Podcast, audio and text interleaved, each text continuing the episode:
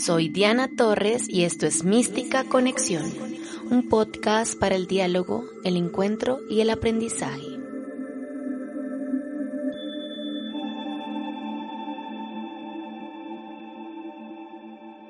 Hola a todos y todas, bienvenidos y bienvenidas al episodio número 19 de Mística Conexión.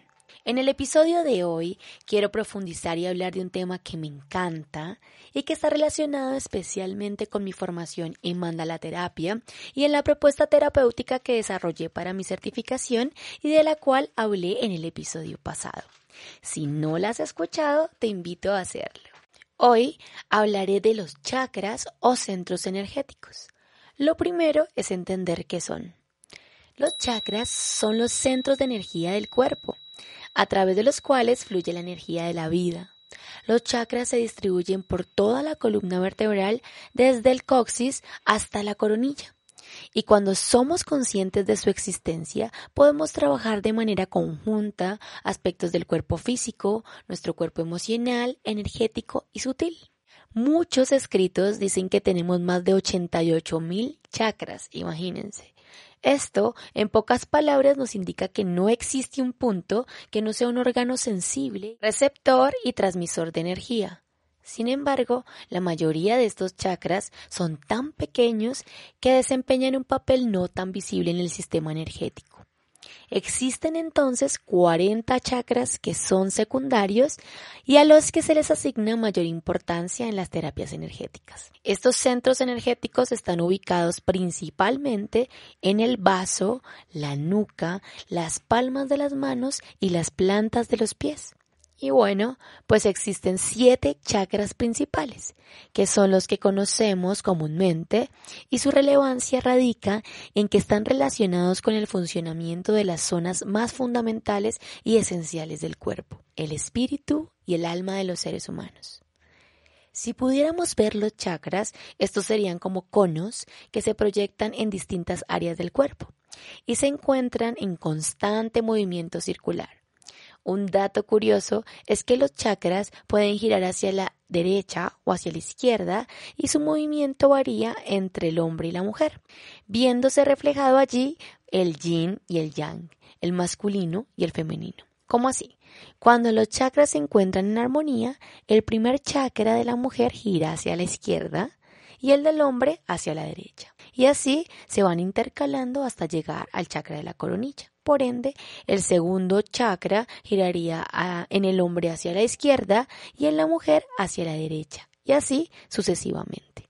Creo que esto es importante cuando eh, hay personas que armonizan con cuarzos, péndulos, entonces podríamos eh, armonizar girando hacia el lado indicado según el género.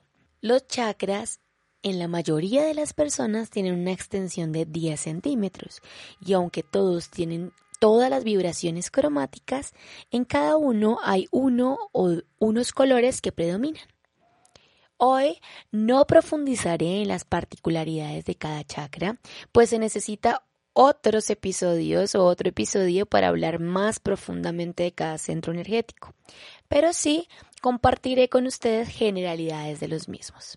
Para los y las que no conocen mucho del tema, quiero contarles dónde están ubicados los siete chakras principales en el cuerpo y el color que los simboliza energéticamente. El primer chakra, que es el Muladhara o chakra raíz, está ubicado entre el ano y los genitales. Está unido al hueso coxal y se abre y se, o se proyecta hacia abajo, hacia nuestros pies.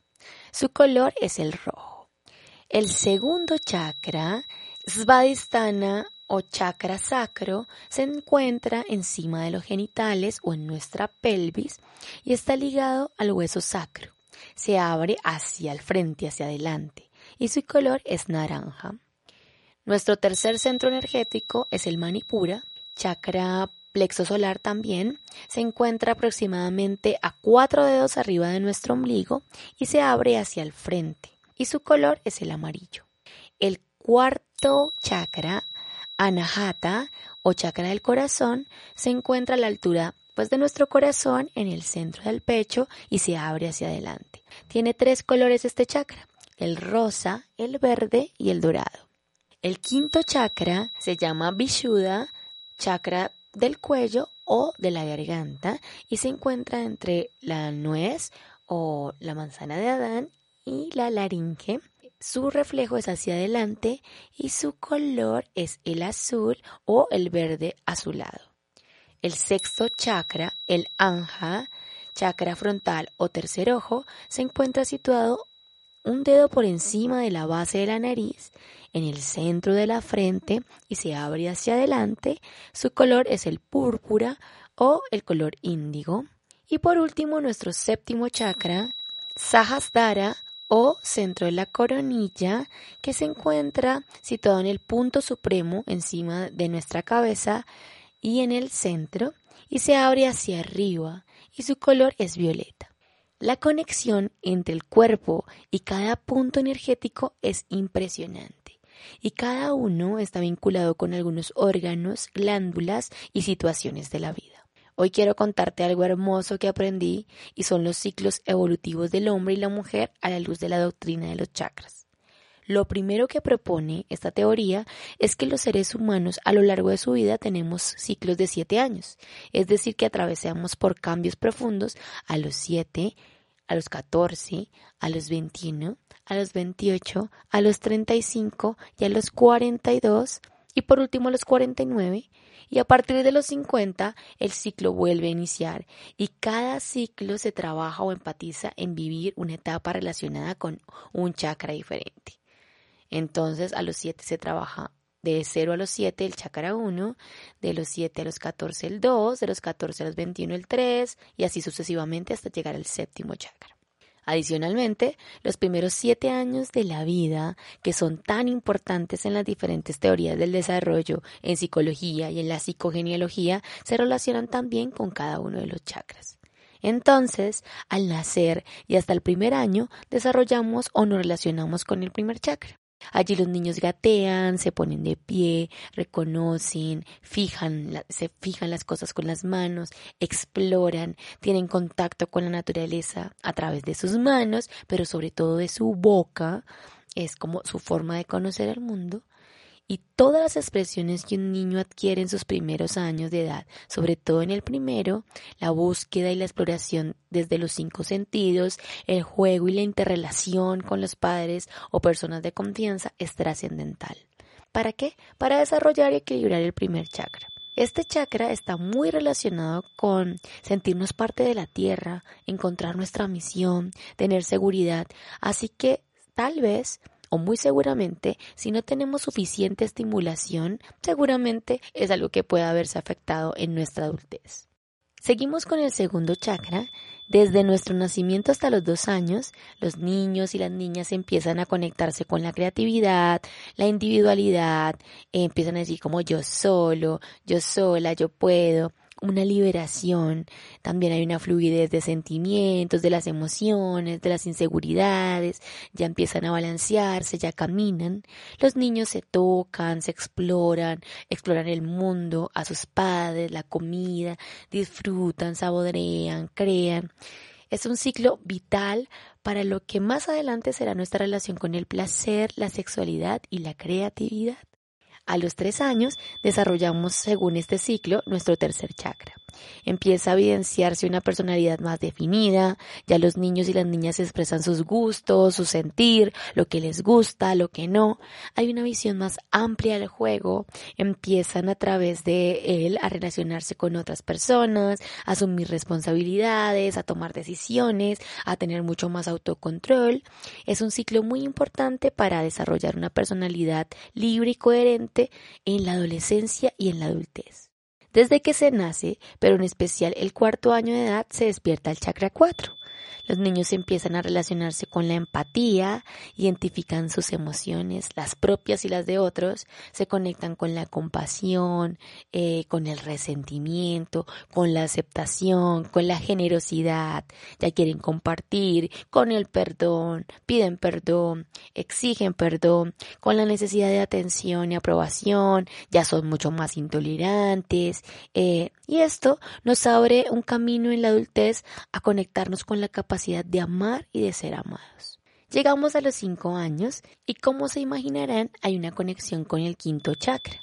la capacidad de comunicarnos, de poder, eh, pues el poder de la palabra hablada, pueden aparecer las mentiras, la timidez, la capacidad de escuchar ya, de hablar con coherencia, de contar y relatar lo que pasó, analizar las situaciones y a través de la palabra manifestar sobre todo sus deseos, sus emociones, sus opiniones.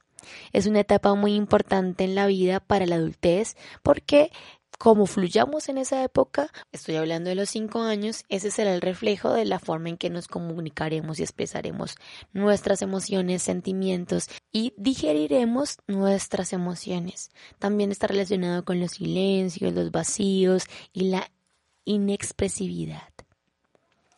A los seis años, los niños tienen la capacidad de imaginar crear situaciones, historias que no existen, reflexionar, visualizar, empiezan a pensar en su yo futuro, en lo que quieren, en lo que quieren ser cuando crezcan, se conectan con la intuición, con la ilusión, con la memoria, los recuerdos, el aprendizaje más racional e intelectual, pues ya estamos en el colegio y tal vez ya en primaria, abriéndose así eh, su séptimo chakra. Y por último, a los siete años, para dar fin a este ciclo, a este primer ciclo de la vida, como lo mencioné más adelante, pues se conecta con el séptimo chakra y se cierra ese primer ciclo. Los niños se conectan con la libertad, con el humanismo, sienten compasión por otros que no son de su familia, empiezan a tener relación con la fe o las creencias que se tengan mm, pues en la casa, ¿no? O en el colegio, tienen una capacidad de profundidad, de hacer preguntas más enfocadas acerca de lo que no se ve, ¿no? El amor, Dios, el cielo, la muerte, y pues es el gran despertar y el inicio de este séptimo chakra. Creo que hasta aquí la información que les he dado reafirma la importancia de conocer esa historia de nuestra llegada al mundo y nuestros primeros años de vida. El tener datos puntuales nos permite en nuestra adultez tal vez identificar esos bloqueos eh, en algún centro energético o encontrar respuestas que pueden estar ligadas con el bloqueo de dicho centro energético chakra por algún episodio de la vida. Recuerden que la poca estimulación, la negligencia, la sobreprotección, el abandono crean heridas muy grandes. Si ya las tenemos, pues identificándolas podemos hacernos cargo y adicionalmente para los que están pensando en tener hijos o ya los tienen en esas edades, pues mucha atención con la estimulación y la libertad que les damos para poder eh, desarrollar sus centros energéticos, sus habilidades, pues muy libremente, con un acompañamiento muy, muy, pero muy amoroso. Es una gran responsabilidad el traer una vida al mundo y pues lo mínimo que podríamos hacer es como darles todas las herramientas y ofrecerles como todas esas posibilidades de exploración y de desarrollo pues de todos los elementos que mencioné durante pues este episodio. Y bueno, agradezco a cada uno y una eh, de los que me escuchan. Recuerden que me pueden encontrar en Instagram como arroba mística raya piso conexión y este podcast lo pueden escuchar también en Spotify, YouTube, Apple Podcast y iBox. Nos vemos el próximo miércoles en un nuevo episodio de Mística Conexión.